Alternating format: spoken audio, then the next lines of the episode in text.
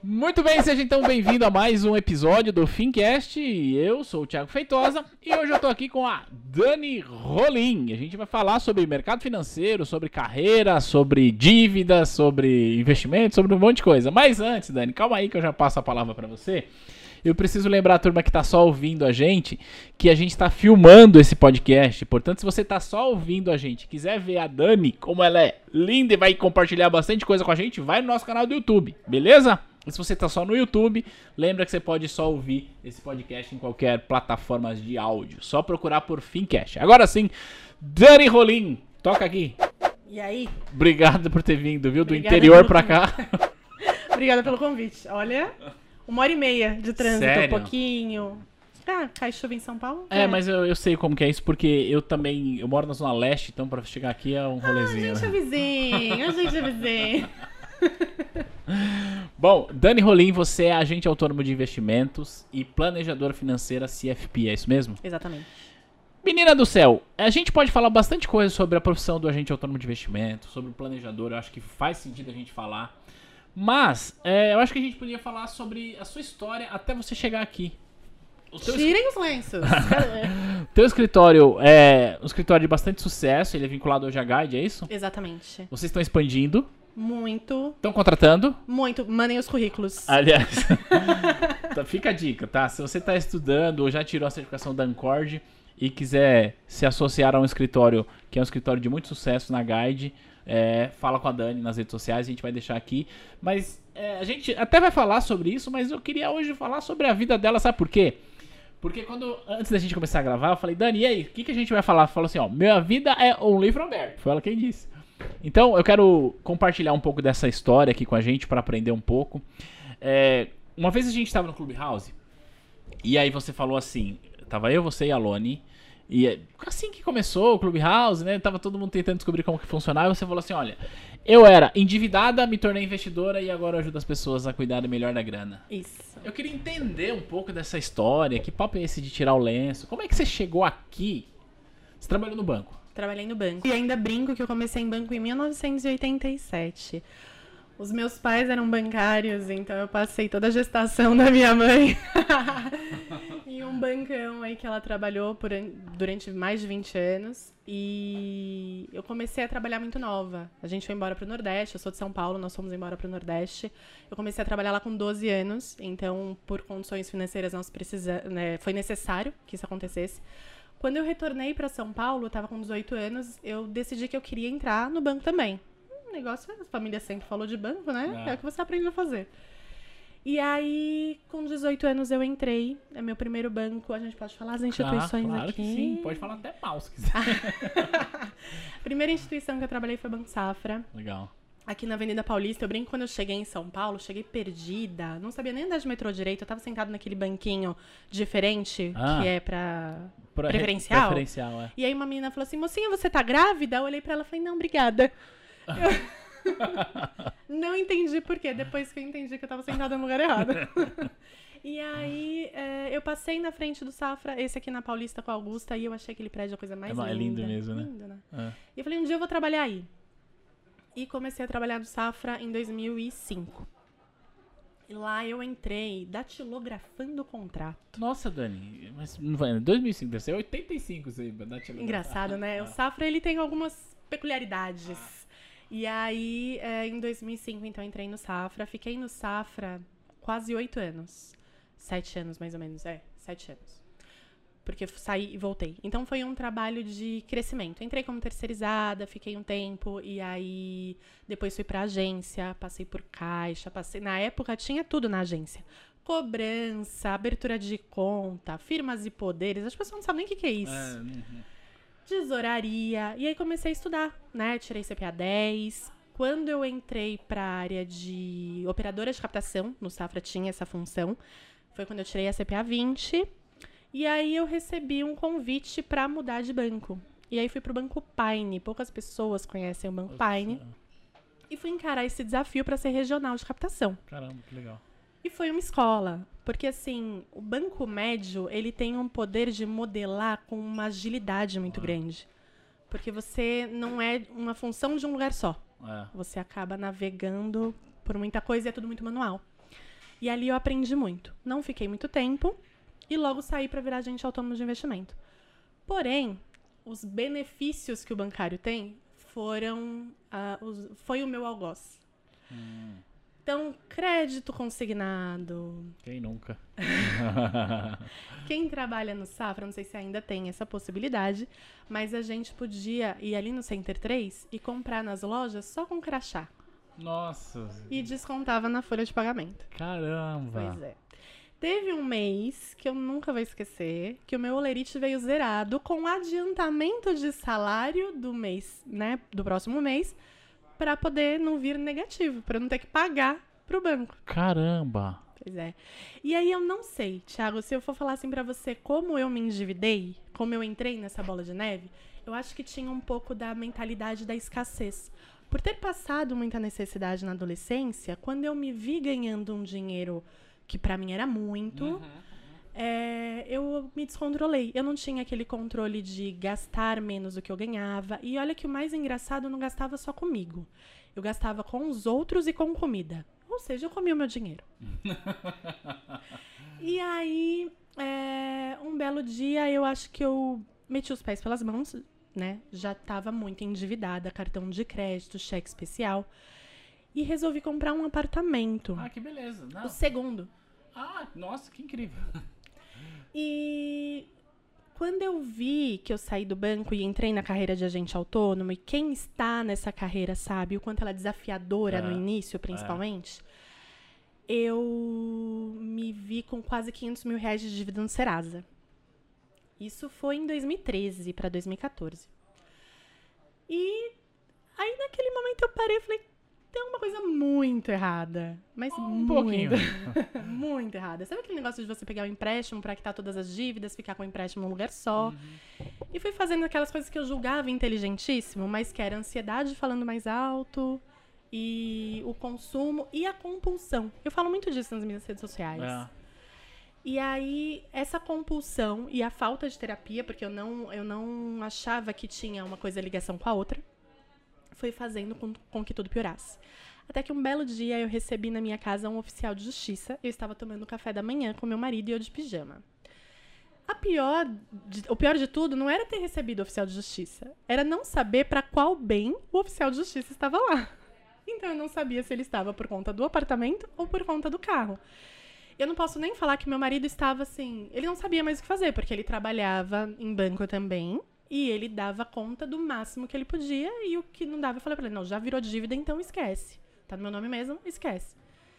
Eu saí de pijama, peguei o carro e me mandei, esperando ele atender o oficial de justiça, porque eu tava com medo deles terem ido apreender o meu carro. Eu acho que essa cena foi a mais humilhante que eu passei na minha vida. E aí, um pouco depois, eu sofri um acidente. Um acidentezinho, assim, que eu resolvi começar a andar de long, sabe? Aquele skate. Uhum, uhum. E fui lá pro Carandiru, onde era a antiga prisão, uhum. ali virou um, um parque, parque né? né? Na hora que eu subi no skate, imagina que o skate era novo, tá? Eu fiz o skate na sexta, no domingo eu fui andar. Na hora que eu subi no skate, o skate foi embora, o meu pé ficou, e eu tive aquela torção bem de jogador de futebol, que o tornozelo vai para um lado, o pé vai para o outro e dá fratura exposta. Nossa. Saí de lá, fui pra, pra, pro hospital, né? Porque eu tive que fazer cirurgia ainda. Mas dentro da ambulância, eu liguei para minha mãe e falei assim: Ô mãe, ela falou: Oi, Daniela. Eu falei: Não, eu só tô te ligando para avisar que eu torci um pouquinho o pé. e aí eu tô indo lá no São Camilo, tá? O Du tá me levando lá. Du é o meu marido. E ela falou: Você é fogo, né, Daniela? Aí eu falei: Não, mas tá tudo bem. E fui. E quando eu cheguei lá, que a minha mãe chegou para me ver, ela falou: Daniela, não é uma torção. Olha a situação do seu pé.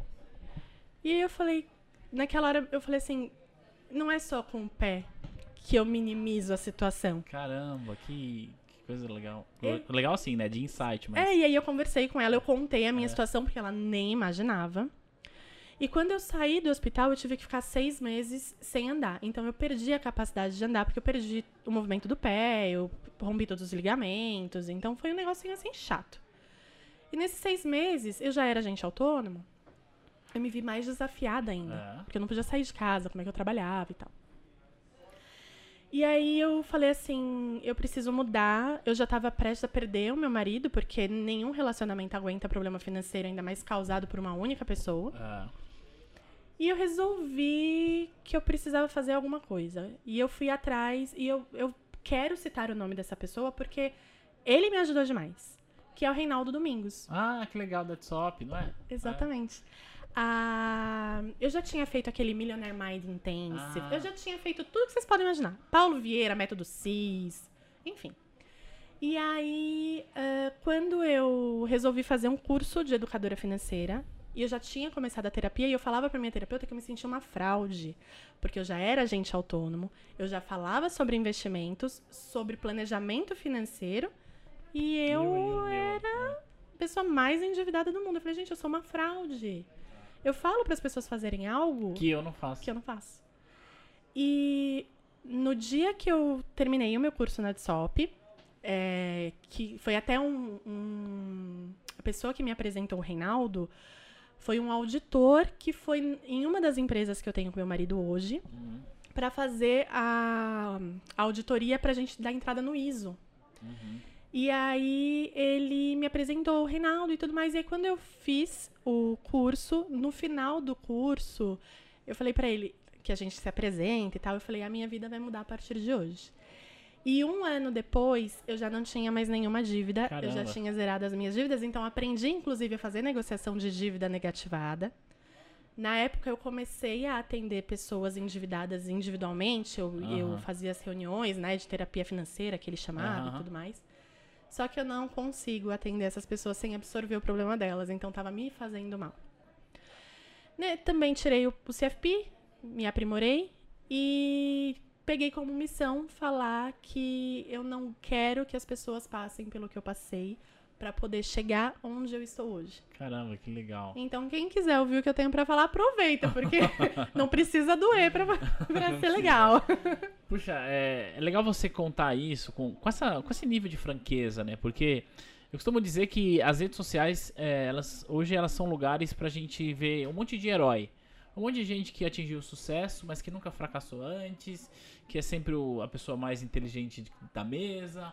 É, e as pessoas têm dificuldade de contar um pouco da sua vulnerabilidade, né? De quanto você falha durante a vida, porque a gente de fato falha, e eu também não tenho nenhuma vaidade em contar essas coisas, mas eu acho que dá pra gente falar muito sobre esse lance do endividamento em si, porque você contando a tua história, eu comecei a, obviamente sem conhecer, eu não conhecia isso, né? Eu, eu- eu sabia bem por cima, então eu não conhecia nesse nível de detalhes, não sabia do acidente. E você contando a tua história e eu viajando no que você estava falando, é, eu lembrei de muitas pessoas que eu convivo, até de mim mesmo no passado, é, de que a gente começa a querer. A gente tem problemas em outras áreas da nossa vida e a gente acaba muitas vezes. é, não é. Não sei se a palavra certa é descontar, mas buscando uma fuga em gastos descontrolados. é, a gente foge. Tem, é, eu já tive problemas financeiros também. E eu lembro que nessa época é, eu tinha um problema de que eu não tinha coragem de abrir o meu extrato. Negação. Isso é Negação. normal. Eu não abri o meu extrato. É. Eu acho que outro detalhe importante é que, além da negação, a compulsão, e eu falo também sobre compulsão nos meus stories, não é só a por compras. Tudo que você faz demais é compulsão. Compulsão por compras, compulsão por comida, compulsão por trabalho. Tudo isso, analisa com carinho. Você pode estar fugindo de alguma coisa. Então, é, eu vou ter que fazer meu jabá também. Claro. Lá na Flap, é, todos os nossos assessores, eles passam por uma universidade quando eles entram. E a Universidade Flap, ela tem uma semana de treinamento. Nesse treinamento, eu falo sobre a vulnerabilidade dos clientes, porque o nosso trabalho, ele não é só um trabalho de finanças, ele é um trabalho de neuroeconomia. Caramba. Então, quando a gente senta na frente de um cliente, é para entender o que ele sente e não o que ele fala. Porque o planejamento financeiro, ele é sentimento, ele não é só número. Se ele for feito só com número, ele fracassa, na maioria das vezes. Então, eu trago toda a minha história para o nosso modelo de trabalho, para poder levar isso adiante e poder envolver o maior número de pessoas. Porque o endividamento, ele acaba com a autoestima, e aquela historinha de nome sujo, eu falo, nome sujo é mentira. É mentira, não é nome sujo. É negativado. Porque nome sujo acaba com a pessoa. Ninguém quer falar que tem dívida. Uhum, é, é. É, esse lance de negação. É, então, agora você está me falando, eu lembrando inclusive da minha própria história, assim. É, por algum momento eu já tive isso também. Mas, de um modo geral, é, as pessoas que estão endividadas, que são muitas, Uhum. e aqui eu não quero nem falar sobre classe social, né? Porque tem muita gente que ganha bem, bastante, Inúmeras. e, e que, cara, não sabe quanto ganha, não sabe quanto deve, e se parar de trabalhar um dia, ficar igual você lá, impossibilitada de sair de casa, ferrou. Pega os médicos que Os fazem médicos, plantões e ganham dinheiro, se endividam demais. É. Esse momento da pandemia. É. Muitos médicos perderam muita receita e acabaram se endividando ainda mais. Então a questão não é necessariamente o quanto que a pessoa ganha, né? Porque em todas as classes sociais a gente vê isso. E você, a- além dessa questão da negação, que é uma coisa que, que, que em terapia você ouve muito, né? De negação de vários fatores, né? É, quais outros é, sentimentos ou emoções que você considera que a gente acaba envolvendo na grana, no orçamento, e a gente nega esse sentimento? Deixa eu explicar. Às vezes eu tô é, muito triste, por qualquer que seja a razão, e aí a minha fuga é gastar demais. Ou estou muito eufórico, por qualquer que seja a razão, minha fuga é gastar demais e eu nego que tem essa relação. Porque eu costumo dizer o seguinte, né? Quando a gente começa a fazer conta, ali é matemática. Ah, eu ganho 10 e devo 5. Isso é matemática. Mas o que faz a gente tomar a decisão do que, que eu vou gastar, como eu vou gastar, por que, que eu vou gastar, já não é mais matemática. Não, não é. Tá muito longe de ser matemática. Então eu queria falar com você, que você falasse pra gente sobre esse lance das emoções. O quanto que as emoções envolvem é, o nosso orçamento e a gente pode inclusive ser traído por isso. É puramente emocional. É frustração e ansiedade. São os dois sentimentos. A frustração, que é realmente a tristeza, as coisas não acontecem na velocidade que você quer ou do jeito que você quer. E aí você culpa e solta aquela história do eu mereço. Eu mereço, essa é boa, né? O eu trabalho mereço. tanto, Exato. ah, eu trabalho tanto, eu não posso ter isso. Exatamente. O eu mereço tá muito ligado com isso. Na verdade, eu vou te falar de quatro coisas que estão ligadas, tá? Duas sentimentais e duas culturais. A outra é a ansiedade. Então, por, tan por querer tanto algo, as pessoas ainda soltam duas frases gigantescas, assim, que é, é, eu preciso Precisa, essa é boa. e e se eu morrer amanhã? Não aproveitei? Não aproveitei. Então, o segredo é o equilíbrio. Sempre o equilíbrio. E aí, eu sigo um, um filósofo na internet, que eu não vou lembrar o nome dele, porque quando eu estou meio tensa, eu esqueço tudo. É, e ele fala uma frase, acho que do Thomas Jefferson, que o preço da liberdade é a eterna vigilância. É, isso mesmo. E Conheço eu falo, frase. apesar de ser planejadora, educadora e trabalhar com isso, eu preciso ser comigo eternamente vigilante. Ah. Porque sempre que eu fico um mês sem cuidar do que eu tô fazendo, eu vejo que eu gasto um pouco a mais. Acontece, eu acabei de sair de uma gestação. Eu tô, eu tô com um nenenzinho de quatro meses. Ai, que legal. Como que é o nome do seu bebê? Matheus. Matheus. Matheus, quando você crescer, você vai ver esse vídeo aqui, você vai se orgulhar da mamãe. Beijo, Beijo, Matheus. neném! e o Matheus tá com quatro meses, então eu passei o puerpério, que é aquele período, né, pós, é, pós-parto. Eu tive um parto muito difícil, aconteceram coisas que, né, não deveriam ter acontecido, enfim, mas deu tudo certo. E aquele período pós-parto, eu entrei em compulsão. E comecei com a compulsão com compras, porque eu ficava num quarto com ele, sozinha, hormônio bombando e um celular na mão. E um cartão de crédito na bolsa.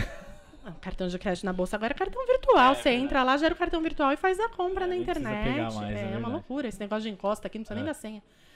Então, e, a- e o, o importante de estar vigilante é que você consegue perceber que algo está errado. Então, eu percebi rapidamente, não tive é, nenhum problema com isso. Então, essas duas questões envolvendo emoção. E aí nós temos as culturais. A que envolve mais o lado da pobreza, que é aquela que os pais falam, porque eu ouvia da minha mãe, que pobre só tem alguma coisa se tiver um boleto. É, essa é boa, né? É. Você é, parcela que você consegue. Guardar dinheiro eu não consigo, mas pagar o boleto eu Pagar o consigo. boleto eu consigo. Então você vê como é, é, é uma coisa dicotômica, porque se você consegue pagar a parcela, você consegue poupar pra comprar. E aí, se você vai comprar com o dinheiro que você poupou, você compra à vista. E o controle da ansiedade, porque nesse período que você tá poupando, às vezes você descobre que não era bem aquilo que você queria. É, e você pode desistir da compra. É, adiar a decisão também é bom, né? Exatamente, não compra por emoção. É. E outra questão é, o nosso país ele é um país é, culturalmente cristão. Uhum. E a gente sabe que nós não somos muito bons em interpretação de texto. Sim. É, já vimos isso, né, na internet principalmente. É. Existe algumas interpretações um pouco equivocadas da Bíblia. Naqueles momentos que falam do pobre entrar no reino de É, Deus, é. é mais fácil o pobre do que o rico, é, que o lucro é pecado. Então, precisa ser levado em consideração que o que está escrito ali na Bíblia é, um, é uma tradução. É. E algumas vezes a tradução. várias e várias versões, inclusive. Exatamente. E às vezes a tradução que é feita no pé da letra, É. ela não tá. Naquela versão que ela foi escrita, ela não quer dizer exatamente o que a gente está lendo hoje no nosso português. Então nós temos esses quatro fatores. Mas a ansiedade e a frustração, hoje eu considero os piores vilões. Cara, você me fez pensar numa coisa que, que faz todo sentido a gente olhar pra fora, né? Porque a gente sempre olha como ansiedade e frustração é, como é, gatilhos pra gente tomar decisões financeiras e outras decisões, mas vamos focar aqui na questão financeira, é, digamos, equivocadas. Mas essa questão da cultura também é muito importante a gente olhar, porque quando a gente olha o meio onde a gente está inserido, isso a gente começando no, no seio da nossa família, aí você expande um pouco mais para o seu bairro, ali para a comunidade, depois você expande mais para a cidade, para o país. De um modo geral, é, quando a gente vê, por exemplo, a TV, é, quando você assiste TV, é, você vê por exemplo, novelas, né? Faz tempo que eu não vejo novela, mas de um modo geral, sempre o rico ele é mau caráter e o pobre é a vítima sofrida que está sendo enganada. E porque a gente tem valores cristãos, como você mesma disse, a gente acaba fazendo uma associação inconsciente de que, cara, eu não posso ter dinheiro. Porque se eu for ter dinheiro, você é mau caráter. O que não faz o menor sentido. Esses dias, eu tava vendo no Instagram, eu também marcou essa postagem. É, aconteceu um acidente lá no meu bairro, e aí tem uma página que sempre reporta lá. Um, e o acidente foi com um carro de luxo, um carro esportivo, não lembro se foi Lamborghini e tal. E foi, claramente foi imprudência do motorista. Ponto. E aí eu vi um comentário que me chamou a atenção. O cara escreveu assim: Ah, são ricos sendo ricos. Querendo dizer o seguinte: que o cara que foi imprudente só foi imprudente porque ele é rico, que não faz o menor sentido. Mas isso me chamou a atenção porque isso está embutido na nossa sociedade.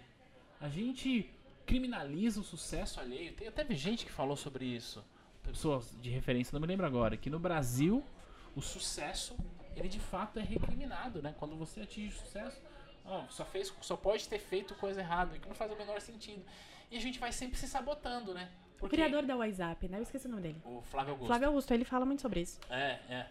É, ele fala. um- E a gente vai se sabotando. Não, então peraí.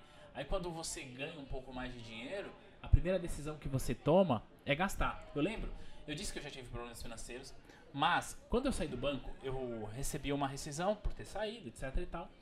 É, e aí, ah, eu tava conversando com o advogado, que ela viu o cheque, foi um cheque expressivo quando eu recebi. E ela falou assim: E aí, o que, que você vai fazer com esse dinheiro? Eu olhei pra cara dela e falei assim: não vou fazer nada. Eu tenho que fazer alguma coisa. Mas aí também são pequenas coisas que acontecem que você vai é, olhando pra você e fala: Peraí. Em outro momento, eu, Thiago, já estaria desesperado pensando no que, que eu vou fazer com esse dinheiro.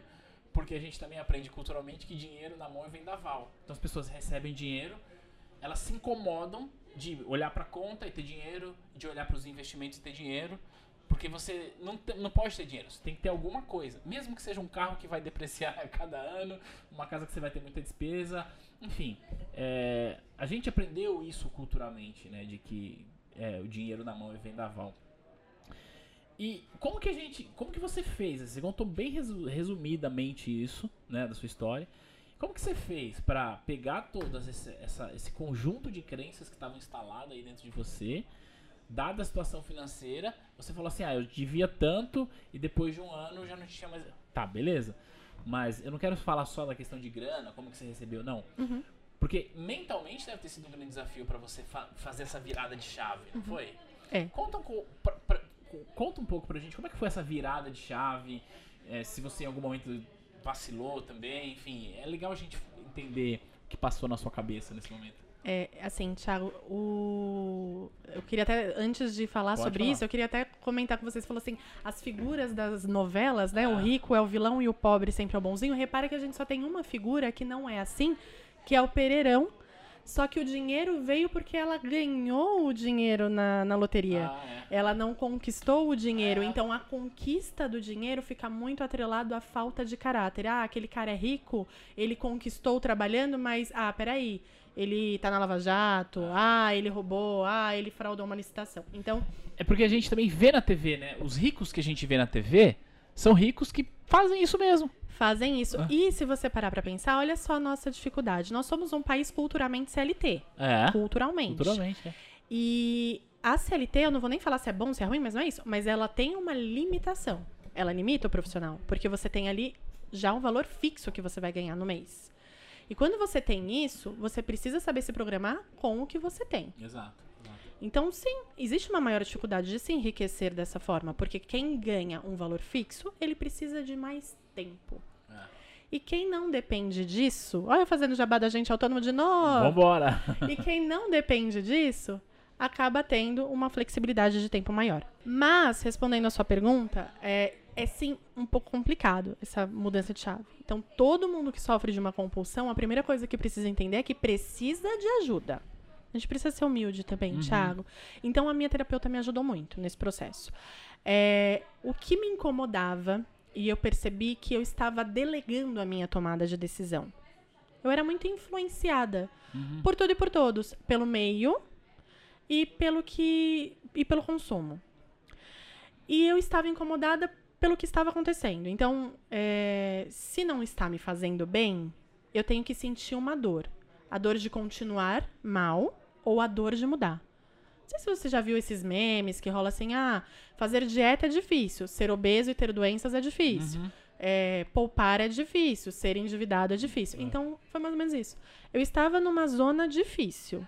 Eu estava numa guerra, porque era uma guerra todos os dias, sobreviver o dia seguinte. Eu tive que escolher qual guerra eu queria lutar. Então, aos poucos, eu tive que depender muito do autoconhecimento. Cara, parece um, muito balela, Parece assim. clichê, mas não Parece, é, né? Não é. É. Então, Dani, como faz um autoconhecimento? Meu Deus, eu vou fazer o caminho de Santiago de Compostela. Não, gente, não é isso. Pega um caderno. pega. Vamos, vamos pro simples, Vamos né? pro simples. Anotar. E aí eu fiz diferente. Eu não conseguia é, fazer planilha. Apesar de ser planejadora, trabalhar com investimentos, eu odeio planilha. E aí eu comecei a trabalhar com um bloco de notas do celular. Então eu estabeleci orçamentos. Então eu fingi que a minha vida era uma empresa e cada área da minha vida tinha um orçamento. Legal. Então eu tinha orçamento para supermercado, orçamento para iFood, orçamento para, sei lá, balada. Eu, eu ainda não tava grávida, né? Então. Ah, Até podia. Orçamentos e orçamentos. E aí, conforme a gente ia gastando, eu ia tirando ali do orçamento. E até o dia que eu chegava pro meu marido e falava assim: olha, a gente só tem 50 reais agora pro mês pra delivery. Né? Enfim, pra, pra comer e tal. O que, que a gente vai fazer? Ou a gente não vai pedir, ou vai comer cachorro quente. É. Então, foi feito escolhas. E aí, nessa mesma época, o que me ajuda muito também é dar palestra. Porque quando eu dou palestra, eu falo. Quando eu falo, eu tenho a percepção do que tá acontecendo Ah. comigo. Então, agora que eu tô conversando com você, eu tô tendo percepção de algumas coisas que eu estou fazendo errado. Ah, Porque sim, eu erro. aham. Então, foi um trabalho árduo, mas eu percebi que se eu não fizesse, eu não ia ter sucesso. E aí é uma escolha. Ah, E eu escolhi não viver mais da forma como eu estava vivendo e ter eh, e poder ser investidora e falar para os meus clientes, ah, eu tenho esse ativo na minha É, carteira, né? é. Super legal. É, tipo, ah, eu comprei Petrobras a 21,50. sabe? Você comprou? Eu comprei. Eu não comprei, eu não comprei. Não me arrependo, mas eu não comprei. Mas é legal, é legal. É porque aí você começa de fato a. a, a ter, não é questão da propriedade em si, mas é, você está vivendo aquilo que você está propondo pro teu cliente viver, né? É diferente. Mas o que você falou é, é se apropriar. Isso. Eu é. me apropriei É. do, de um estilo de vida que eu vendia para os meus clientes.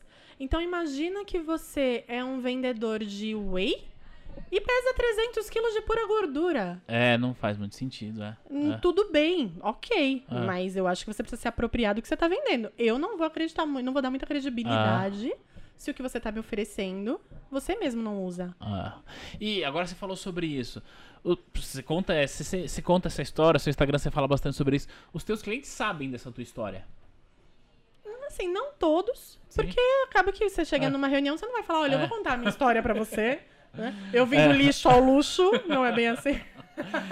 Eu lembro o dia que eu saí da Louis Vuitton com a minha primeira Louis Vuitton. Gente, eu não pude nem tomar uma champanhe, porque tava todo mundo de máscara no meio da pandemia. É. Mas é, alguns sabem, Ah. inclusive, de. Eu tenho uma família que eu atendo. E que eles são uns fofos, assim, eles Ah. participam de tudo da minha vida. um- Uma participou do parto do meu filho, Que enfim. legal. E ali eles sabem bastante da minha história. Então, o que eu queria te perguntar é, é, essa sua história, você contar ela com a franqueza que você conta no seu relacionamento com o cliente e investidor, não nas redes sociais, Uhum. ela mais ajuda ou ela mais atrapalha? Boa pergunta. Você sabe que eu nunca avaliei isso?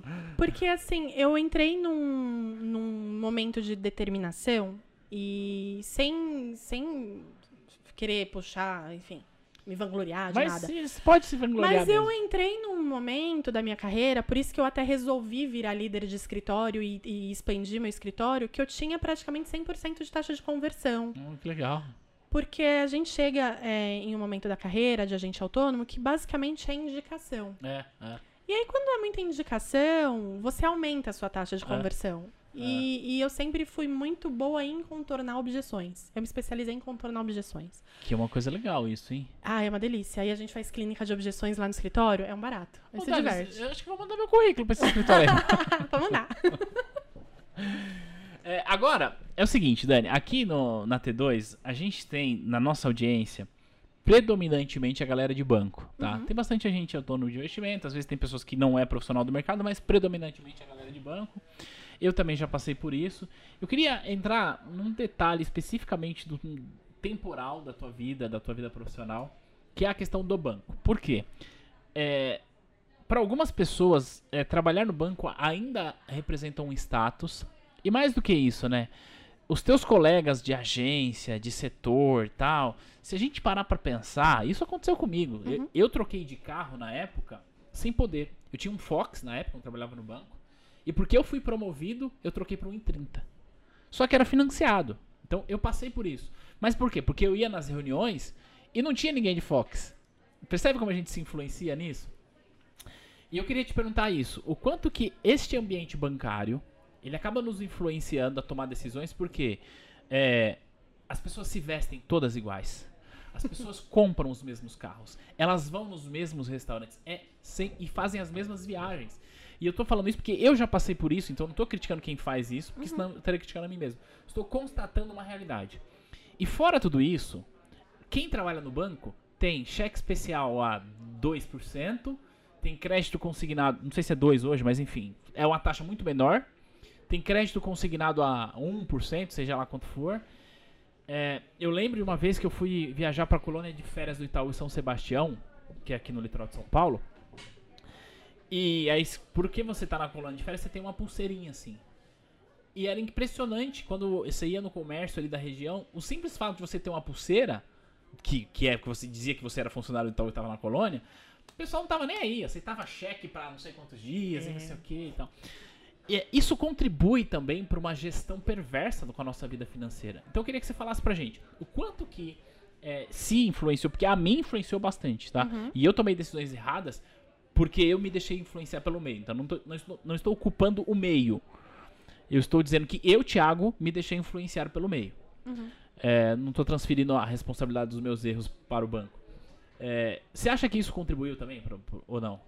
Eu acho que contribui, de certa forma. E Isso que você falou é bem bacana. Essa questão do status existiu, ainda existe, Ainda mas existe, é? eu lembro que a minha mãe, eu era muito pequena e ela viajava para a cidade do interior lá na Paraíba, onde ela nasceu, e o povo chamava ela de doutora, porque ela trabalhava no banco, uma loucura. Era doutora bancária, era assim um negócio. E sim, esse fato de, ah, é cheque de bancário, a gente aceita. Imagina, É. na 25 de março, eu, eu ia naqueles empórios São Jorge, sei lá, Ah. comprar meia calcinha. Eles aceitavam cheque, Ah. porque é cheque do bancário. E o meu Des- cheque. Desculpa te interromper. No Itaú, é, hoje a galera não usa muito cheque, mas no Itaú, você tem o seu nome no cheque, aí você tem lá o tal dos 5 estrelas, que mudou bastante coisa, É. mas você tinha um asterisco do lado do seu nome Pra falar que era pra funcionário. falar que você era funcionário. O meu cheque era de florzinha, né? Desculpa, eu era do Safra, aquele cheque. Não existe nada mais bonito que aquilo.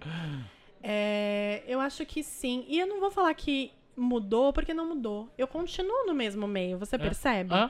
Porque eu continuo no mercado financeiro. E mais, porque o agente autônomo ele é status. É. Basicamente, a gente precisa vender algo que o- Imagem, né, a né? imagem É. precisa estar impecável. Então isso continua sendo um risco. A diferença é, o agente autônomo não tem os mesmos benefícios bancários que o bancário tem. Para quem não tem o controle, foi por isso que eu te falei antes, eu deleguei o meu controle financeiro a alguém. Quem foi esse alguém? O banco. Ele me deu o limite do cheque especial e a minha mentalidade de que não fazia eu trabalhar ao meu favor, falava que eu podia usar aquele dinheiro. E aí eu usava. Quem estava errado o banco? Não, eu que usei. Mas sim, tava fácil, eu usava. Ah, deu um probleminha, eu me endividei ali, vou pegar um crédito consignado. E se você estender isso para a vida de todo mundo, você pega o problemão que foi o crédito consignado para os aposentados. É. Por quê? Não teve a, a- a cultura de se organizar, e, e tudo bem, alguns ganham pouco, mas é, vamos levar a questão do consumo. E aí o que, que eu faço? Eu pego um crédito barato. É. E aí esse crédito barato, ele debita na fonte, eu não faço o cálculo do meu salário, da minha aposentadoria com esse débito na fonte, e acabo gastando o mesmo que eu gastava antes e eu continuo me endividando. Então, sim, me influenciei em algumas coisas, não a ponto de trocar de carro, como você. É, imagina que eu trabalhava no Safra É, o Safra é um. não é? E no meu caso, ao invés de me influenciar e, e comprar mais, eu entrei num, num ciclo de me inferiorizar. Até eu entrar no Pine e ter um gestor que ele olhava, olhava para mim e falava assim: para de se inferiorizar, menina. Nem passaporte eu tinha, era muito engraçado. Eu falava: nunca eu vou para fora. Ai, meu sonho é ter um iPhone, é uma coisa assim. E me, e me diminuía mesmo. Então, eu acho que você tem esses dois casos que podem acontecer. E aí, diminu- diminuir, ao invés de falar assim, eu posso viajar pro exterior, é só eu me parcelar ou me programar, Programar. eu ia lá e comprava, sei lá, blusinha. E você quer um risco? Blusinha de 10 reais que você não precisa, você vai lá e compra 50. De... Poxa, vai dar uma conta enorme. É.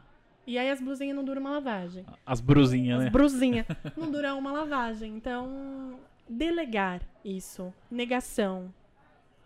Legal. É, porque o ambiente bancário, na minha visão, tá? É uma parada meio louca, assim, porque se a gente comparar com a, com a grande maioria dos brasileiros, é fato que o bancário ganha mais, tem mais benefício e tudo mais. É. Mas ele acaba, porque ele tá inserido naquele ambiente, tendo uns gastos que talvez ele não tivesse. Só que aí também tem um lance é, do ganho marginal, né? É, eu, especificamente eu, e aí eu tô aqui já também abrindo. E, cara, eu nasci na periferia de São Paulo, precisei começar também muito cedo e tal. Comecei a trabalhar registrado com 15 anos, na época era possível, como empacotador em um supermercado, porque precisava ajudar a minha família. Eu lembro até hoje que minha família passava por muita dificuldade e eu trabalhava nesse supermercado e a gente podia receber no meio do mês um vale compras. Que você ia lá fazer a compra do mês e eu usava isso. Aí, tudo bem, eu não lembro, não consigo atualizar monetariamente, mas eu lembro que teve um mês que eu trabalhei o mês inteiro, quando eu fui receber o meu salário, eu recebi 75 reais. De tanto vale que você usou.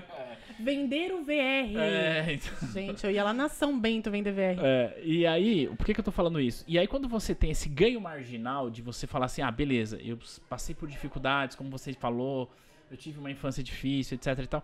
E você fala, ah, beleza, agora eu posso, agora eu mereço. Eu tô tranquilo, olha, eu tenho esse VR, eu ganho. Eu, eu já falei isso. E hoje eu penso o quanto que é, isso foi importante pra mim, mas o quanto eu evolui depois disso, né? Caramba, eu tenho de VR e de VA trabalhando no banco mais do que muitas pessoas recebem de salário. Esse era o meu pensamento. Então, bora gastar. Então, e esse ambiente, é, eu me deixei influenciar pelo ambiente, tomei muitas decisões erradas, aprendi muito com isso. E eu tô querendo entrar e reforçando isso porque a nossa audiência, predominante bancário, eu sei que muitas pessoas vão se identificar nisso. E eu não me culpo por isso, assim, que se você se identifica, você que tá ouvindo a gente, se você se identifica, também não se culpe. Mas começa a pensar é, diferente pra agir daqui pra frente, pra que você não seja influenciada pelo meio, né? É, ou pra que não seja tarde demais. Ou pra que não seja tarde Porque demais. imagina, se o chequinho voltar, é porque a gente não usa mais cheque, né? Mas É, o bancário. Ai, ah, foi bom você ter falado do meio. O que que acontece? Que o bancário que não pode ter o nome negativado. tem essa também. Aí ele estourou o cartão de crédito. Ah, Porque o limite dele geralmente é 5, 6 É. vezes o salário. isso, é. é. E aí, naquele negocinho de parcela, de compra aqui, Uber ali, iFood, não sei o quê, a fatura vem pela hora da morte. é. Vem lá Só que ah, os juros é pequeno. Eu Aí ele vai lá Ah. e parcela. Aí vai lá, parcela. Aí quando ele vê no outro mês, ele não consegue pagar. Ele vai ser negativado. Ele não pode ser negativado, senão ele perde o emprego dele. É. Foi isso que aconteceu comigo. Ah, se me negativar, eu vou perder o meu emprego. O que, que eu vou fazer? Vou lá e tomo crédito pessoal. É. Vou lá e tomo consignado. É. E o negócio só vai piorando. Não, até o ponto que você chega com a agiota, né? Aí o negócio vai piorando. É. Eu lembro, Thiago, que eu chamei o meu gestor no Safra, ele ainda trabalha lá. E eu falei pra ele assim: Israel, eu preciso que você me mande embora. Imagina, eu tava no Safra, todo mundo me adorava. Eu saí do banco, o pessoal continuava me ligando pra poder ajudar a fazer a operação. Por isso que eu saí e voltei até. Eu falei, eu preciso que você me mande embora. E aí ele falou assim, mas Dani, por quê? Eu falei, vai voltar um cheque 12. eu tô pedindo antes que aconteça. Pra quem não. Se você, se você é do banco, você sabe o que ela quer dizer, mas pra quem não entendeu, voltar cheque 12 é voltar sem fundo duas vezes, Exato. né? E uma vez ainda vai, né? Que falava assim: É. o banco entende que uma vez pode acontecer, mas duas É. vezes É. não.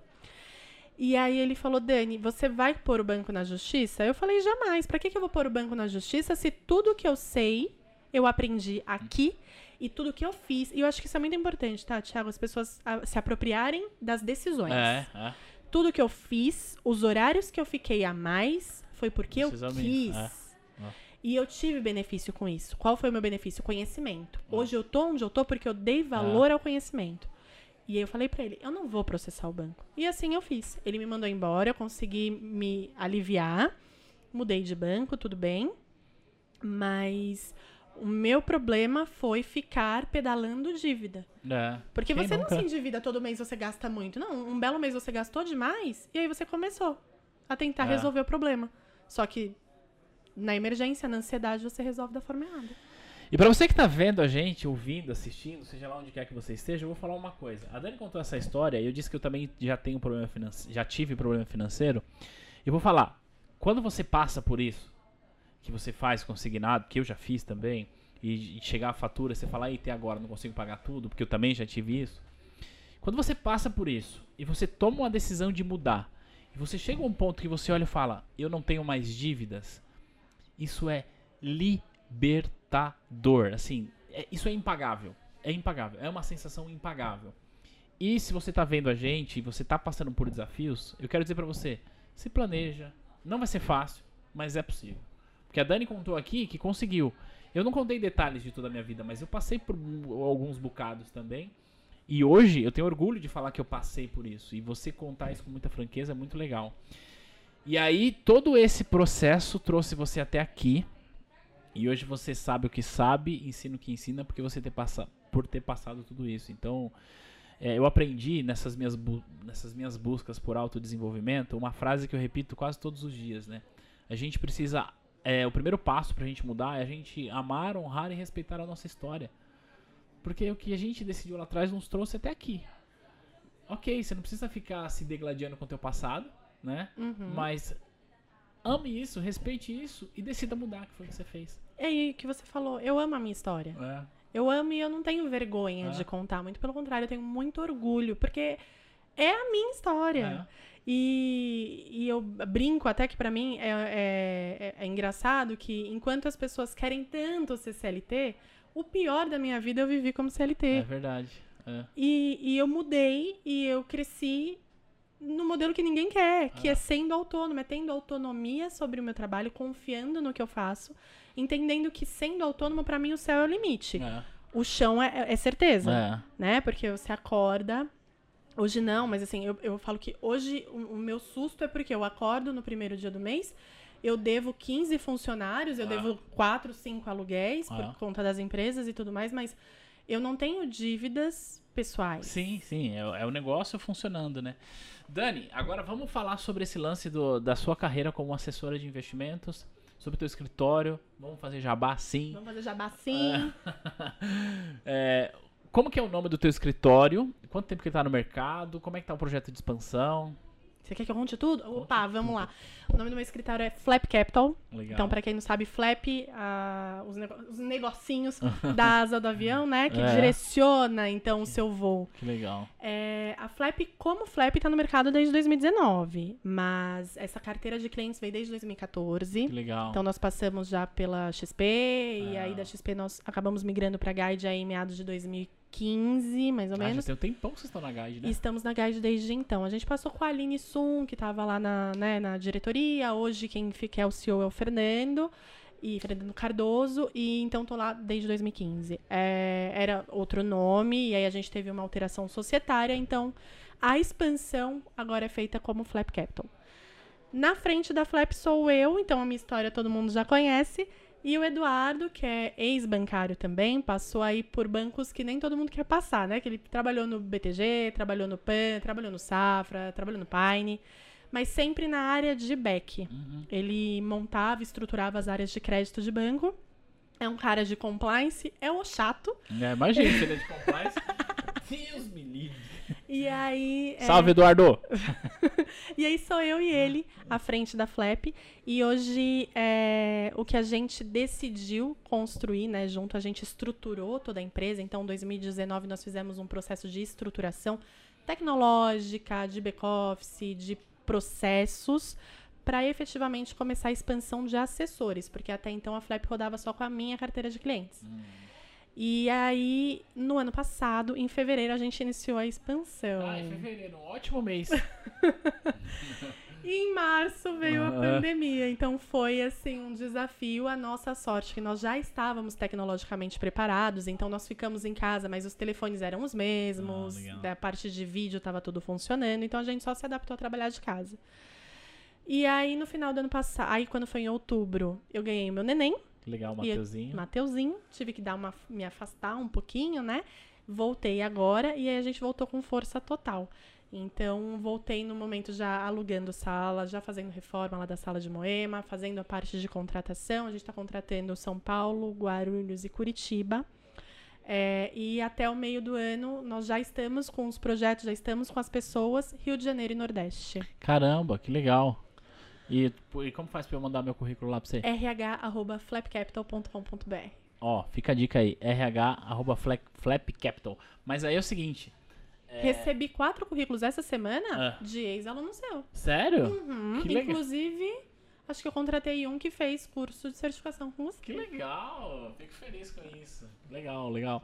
Eu recebi uma mensagem de uma instituição, um uma ligação de uma instituição financeira, é, que eu não vou falar aqui, mas enfim. Aí a pessoa me ligou. Oi, o senhor Thiago Feitosa? Sim, sou eu. Ó, eu preciso te falar uma coisa sobre a sua conta e tal, mas antes eu queria falar uma coisa. Cara, obrigado. Eu só cheguei até aqui porque eu estudei com você. Ai, que delícia! É bom, Eu né? achei muito legal isso, assim, eu fiquei surpreso. É, mas é, você falou sobre o contato. Pra quem tá ouvindo a gente, te vendo, como que te acha no Instagram? Porque aí você pode trocar essa ideia também, né? De repente faz sentido. Qual que é teu arroba lá? No Instagram eu tô como Dani Underline Rolim. É, As outras redes que a gente utiliza com frequência já fica mais no nome da própria Flap, que é o YouTube, que é a Flap Capital. A gente faz lives lá com gestores. Ah, é? bem bacana. Inclusive, eu quero te convidar para uma live com a gente. Agora! Ah, aperta o play que eu tô pra dentro. gente poder voltar. Então, eu tô voltando de licença maternidade. Nós vamos voltar com as lives. Uhum. E o Instagram da Flap também deve voltar aí a produzir conteúdo muito em breve. Então a gente tá em stand-by, porque nós estamos em construção, Ah, loading. nunca, né? Mas o seu Instagram tá sempre ativo. Sempre tem uma Isso. bolinhazinha lá no seu stories. eu sempre Sempre vejo. ativo. E você sempre fala assim pro pessoal lá no seu Instagram. É, que eu depois me, quero que você me explique de onde que saiu isso. Você fala assim, beijos de luz. Beijos de luz. Na verdade, porque é um pouco, tem um pouco de sarcasmo, né? Eu Eu mandei eu saquei, o eu saquei. bom dia pra você que está comprado em West Wing. O West Wing derreteu no IPO. É. E aí, beijos de luz. Eu te tô mandando um beijinho de luz pra te dar um pouquinho de paz, apesar de você estar na merda. É, eu sempre vejo assim, tem, tem um sarcasmo nesse beijo de luz aqui. Bom dia pra você que acreditou que a energia elétrica era uma boa aposta. Bom dia pra você que passou o final de semana ouvindo Clubhouse e olhando o Instagram. Beijos de luz. Imagina, a pessoa não fez nada. Ah, Ela ficou isso aí. ouvindo uma coisa e olhando outra, gente. Como é que consome Bom dia coisa? você que recebeu apenas a visita rápida do seu salário. Beijos de luz. É, e tem muita gente que recebe só a visita rápida do seu salário, que o salário passa. E Não é triste? eu sei que a conversa tá indo longe, mas é, é o lance do cultural. Esse negócio é tão cultural que a gente fala com naturalidade que o nosso salário é. é- o nosso olerite é o cebolerite, porque a gente, a gente cria Não é? piadinhas com isso. Você sabe que quando eu entrei até para fazer o curso de educação financeira, além de me salvar, eu queria salvar outras pessoas. Sim. É, a gente tem uma. Eu tenho uma outra empresa com meu sócio e meu marido. Uhum. E Eu sei bem o que é ter. É, Sociedade, Sociedade. né? Com cônjuge. bom, eu sei. Pois é. E aí. Mas é legal. É bom, eu gosto. Pra quem consegue separar as coisas, é bom. E nós temos uma empresa no ramo veicular. Legal. né? E então ah, nós temos lá nossos funcionários e a minha preocupação com esses funcionários era com a educação financeira deles, porque eles já têm um salário que não é ruim, mas também não é excepcional. Uhum. E existe uma máxima que você sempre fala: eu preciso ganhar mais. Já Ah. reparou que todo mundo fala que precisa ganhar mais, Todo mas ninguém fala que precisa ga- gastar menos? Ah, porque gastar é da hora, né? Pois é, e aí nessa máxima de eu preciso ganhar mais, mas por que eu preciso ganhar mais? Porque eu estou poupando para enriquecer ou porque eu estou gastando e preciso cobrir meus custos? E aí eu fui fazer educação financeira para poder levar isso para eles. Até naquela época virou um projeto de levar a educação financeira para as empresas Muito legal isso. para reduzir o índice de Absenteísmo. absenteísmo. Absenteísmo. A gente tinha feito um trabalho numa empresa aérea Tem um que estudo que prova isso, né? Que, Sim. Que o nível de endividamento dos funcionários aumenta e muito o absenteísmo. né? O endividamento, o endividamento aumenta, o absenteísmo e o nível de divórcio. É, Então, assim, eu virei a casamenteira, ou não. e aí o projeto era é, acabar atacando essas empresas para poder fazer isso, mas aí eu, a gente preferiu focar no agente autônomo. E você conseguiu levar essa educação financeira para seus funcionários? Consegui, mas você só absorve o que você quer. E aí, sabe o que, que eu descobri? É. Quando você está fazendo um trabalho de planejamento financeiro e educação financeira, a pessoa que ganhou não faz. Não faz. A pessoa que pagou por ele faz. E aí eu Não é falei, isso, não é dou tudo. mais nada pra ninguém. E não é só isso, é tudo. Aqui na T2 a gente tem muito caso de. é, a gente consegue medir a quantidade de, de percentual que o aluno fez, né? E é incrível. Os alunos que não fazem os cursos, que não completam, são os alunos que a empresa pagou, eles não tiveram um nível de compromisso. Agora, aqueles alunos que eles mesmos pagam, a grande maioria termina o curso. Você já viu como a gente é insatisfeito? É. Repara, eu entro no LinkedIn e eu acho sensacional. As publicações de primeiro dia de empresa. Tem É. bombom na mesa, É. a pessoa super feliz. É. Eu vi hoje, acho que era uma pessoa que estava começando no Santander, plaquinha, aquela alegria, É. gratidão por eu estar entrando no banco, conseguir me recolocar. Eu queria saber se um ano depois ela tá com a mesma mentalidade que ela tava quando ela entrou. E por quê? Porque eu acho que não é só uma culpa da instituição financeira. Não, claro que não. Porque todo mundo que entra no banco sabe o que esperar do banco desde que você já seja bancário, É, né? é, sua, sua é. primeira profissão, não. Mas quando você entra no banco, você já sabe o que esperar. Porque um banco não muda do outro. Vai mudar o quê? Eu tenho. O A bandeira, só. o nome. E a placa. ó. Porque é telecena, é, cobrança de hora em hora, É. não é? É. Todos os tipos de produtos que você não compraria, mas você tem a obrigação de vender. Ah, É assim. Então, o que, que mudou nesse um ano? ah. E aí a gente tem mesmo esse sentimento de, de ingratidão. Dani, eu ficaria conversando com você mais 500 horas aqui, porque esse assunto tá muito bom. Mas eu tenho que voltar pro interior. Mas você precisa voltar. Se bem que eu também. Como eu disse, eu moro Ah, na é Zona verdade. Leste. Meu né? vizinho. Eu moro na Zona Leste. É, então é, é uma volta longa daqui até lá. Também sexta-feira. É sempre outro... Aliás, nós estamos gravando esse episódio numa sexta, embora não, não foi ao ar na sexta. Sexta-feira chuvosa em São Com Paulo. o lockdown. com lockdown, eu sei que vai ser desafiador voltar pra casa hoje, mas faz parte. A gente brincou bastante aqui falando de interior, mas a Dani não é do interior, essa é de Guarulhos, né? Que Isso. pra quem não é de São Paulo, é uma cidade do lado aqui. Onde ficou o aeroporto? É, onde fica o aeroporto de São Paulo. Legal, eu conheço bem Guarulhos também. Thaís, que tá ali nos assistindo, era de lá. É, Ah, parei de brincar. E o Lucão tem que ir pra Interlagos. É isso, Lucão? Dani, mais uma vez, muito obrigado por você ter vindo aqui. Eu aprendi bastante com isso. É, eu também eu sou grato por a sua vulnerabilidade. Porque, na real, eu acho que é isso que, a gente, que é isso que de fato ensina as pessoas. É você mostrar o lado verdadeiro seu e de que você falhou, que você chegou até aqui e que mesmo chegando até aqui você pode cometer erros e tá tudo bem com relação a isso. Só que agora você tem consciência. Porque quando a gente começa a nos espelhar apenas em super-heróis, que existem muitos nas redes sociais, a gente acaba é, nós mesmos nos colocando para baixo. Nossa, como a Dani é incrível, olha o tanto que ela consegue e eu não consigo, meu Deus. Agora, quando a gente se conecta com pessoas de verdade, como você, que, que é, mostra essa sua vulnerabilidade, a gente de fato não só ensina as pessoas, mas a gente cria incentivos para que elas alcancem o que elas querem, né? Porque fala, cara, eu passei por isso, eu sei o que, que é isso, eu sei o que é estar preocupado com o cheque 12. Uhum. Vem cá comigo, vamos conversar que eu vou te ajudar. É muito diferente. Você citou o Flávio Augusto, e eu gosto bastante, e ele sempre fala, cara, hoje eu tô aqui, mas eu já peguei duas horas de ônibus para ir trabalhar, então eu sei essa realidade. E se eu tô pedindo, se eu tô pedindo não, né? Se eu tô orientando você a fazer uma coisa, porque eu fiz e para mim deu certo. Então é, você cria, é, você, você se apropria disso, mas você cria uma autoridade que é nata de você porque você passou por isso. Uhum. Então parabéns pela sua história, parabéns pela coragem em compartilhar. Obrigada, muito, muito obrigado obrigada. por estar aqui. Pra gente finalizar, é, quero colocar você numa fogueira.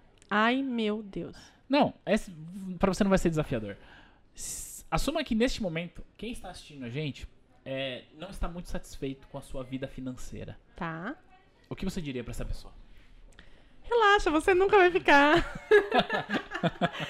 Mas se você não tá satisfeito, é, você precisa mudar. É. Então precisa dar o primeiro passo. Muito importante. Qual que é o primeiro passo? O autoconhecimento. Tira a negação, entenda exatamente onde você está. Se for dívidas, pegue todas as dívidas e some e faça uma categorização. Você falou some, pega as dívidas e some. né? Some com ela. Não, pra somar. Nossa, ficou ótimo. Pega essas dívidas e some daqui. É, não, somar todas as dívidas. É, mas, e categorizar. E se você tiver que ser negativado pra resolver esse problema, esse é o melhor cenário. É. O Serasa é uma escola, nem te falei, Ah. mas o Serasa é uma escola. Você aprende que você só pode comprar no débito, porque você Ah. não tem o crédito. Ah, Então você acaba aprendendo a se organizar. Mas calma e durma, porque sem dormir ninguém resolve nada. Eu fiz curso do sono pra pôr meu filho pra dormir. Posso fazer propaganda das Claro, meninas? claro. Ensinando a sonhar. Elas, elas falam que vão me contratar, de tanto que eu faço propaganda. sério? Porque um, se você não dorme, você não consegue raciocinar, ter Ah. ideias, criatividade pra resolver o seu problema. É. Né? Então, Ensinando a sonhar, eu também quero ver. dormir. É pra ensinar os nenéns a dormir Ah. esse caso. Nesse Ah. caso que eu tô falando, durma é se você tiver dívidas. Ah. Agora, se o seu caso for igual ao meu, que é recém-nascido, faz o curso. Não, acho legal isso, né? E aí você falou uma coisa, é que eu não tô querendo terminar essa conversa. Quando você se dispõe a organizar a tua vida e você quer O fazer nosso podcast vai ser dividido, assim, É. pra dois episódios. e você quer fazer anotações, quer pegar a sua dívida e sumir ou somar, é, eu já passei por isso.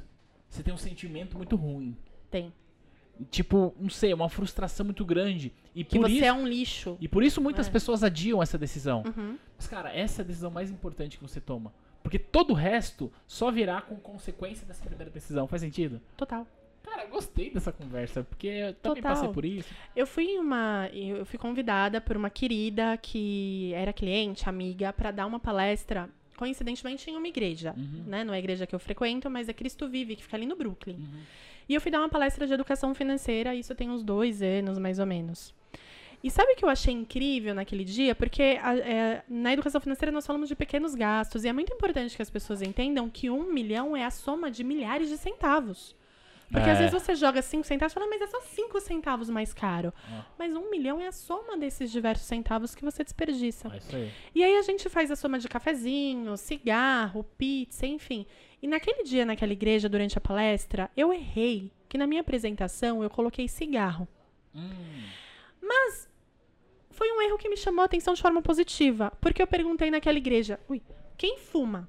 ninguém. Ninguém fumava. É. Mas- Ou na igreja, se alguém fuma, não vai dizer que fuma também. Mas, mas assim, a pastora, que infelizmente eu fiquei sabendo que ela faleceu há pouco tempo, mas ela até falou, eh, naquele momento, ela falou, não, Dani, eles realmente não fumam.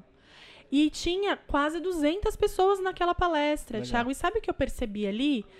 de alguma forma, eles perceberam que uma disciplina é, que é comum, porque hoje você fala, ah, eu fumo, tá todo mundo. Eu peguei um maço de cigarro para levar pra moça que trabalha lá em casa, tinha uma boca toda desdentada, torta, um negócio escrito: se você fumar, você pode morrer de câncer. E ela tava fumando. Ah, ah. Você consegue entender que a situação financeira é a mesma coisa? É. Se você não resolver isso, você pode morrer de pobreza É. e ninguém tá nem aí. Então vai doer, vai doer. Mas faz igual band-aid, puxa de uma vez. Sabe, mulher faz depilação, tira o bigadinho, É. puxa de uma vez, vai doer uma vez pra não doer mais. Vai doer uma vez pra não doer mais. Gostei disso. Legal.